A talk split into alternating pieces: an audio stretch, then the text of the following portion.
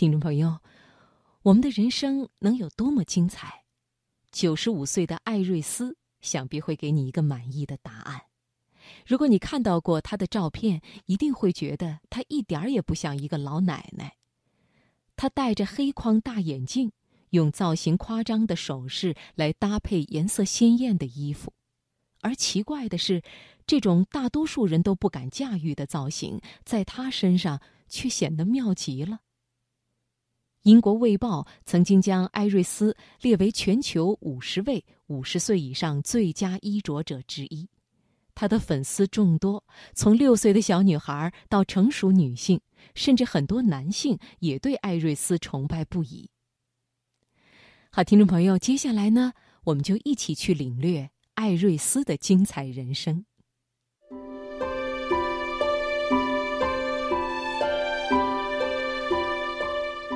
在他们的故事中感悟时代，从他们的成长中获得力量。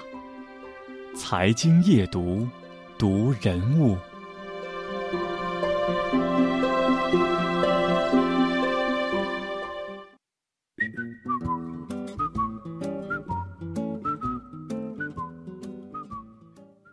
虽然很多名人都成名比较晚。但是艾瑞斯的成名也实在是有点太晚了，据说是八十四岁那年一通电话改变了她的人生。此前，艾瑞斯和丈夫一起经营着一家纺织公司，期间也会参与一些设计项目。在退休之前，她和丈夫周游世界，开始买入各种带有异域气质的手工制作的衣服和首饰，在设计圈内小有名气。有一天，一位来自大都会艺术博物馆的策展人需要临时替换一场展览，毫无头绪的时候，他给艾瑞斯打去电话，希望艾瑞斯能够拿出他多年来收藏的衣物、首饰以及其他设计师作品，以此来办一场展览。结果是，这场本来是作为临时替补的展览，却吸引来了一大群人。人们发现这个老奶奶太有意思了。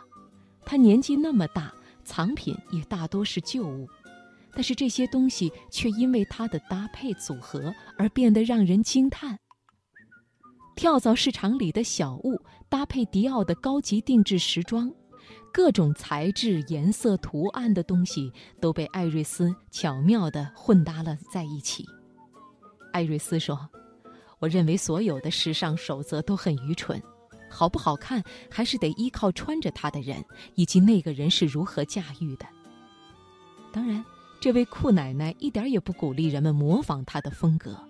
她说：“这些只是我的想法。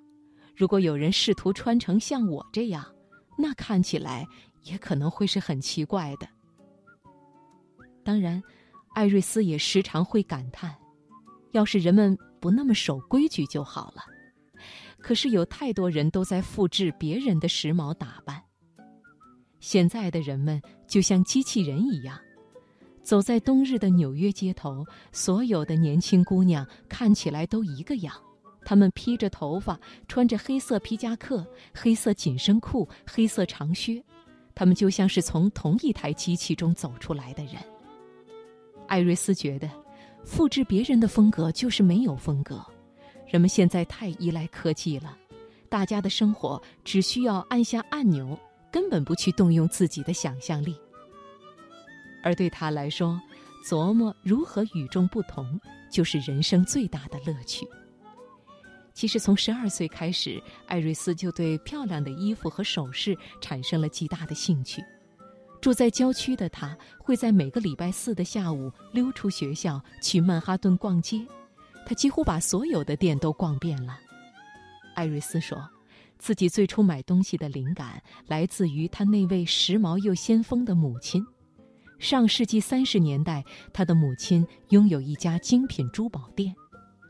长大后，艾瑞斯曾经做过时装编辑，并和丈夫一起为九位美国总统做过室内陈设。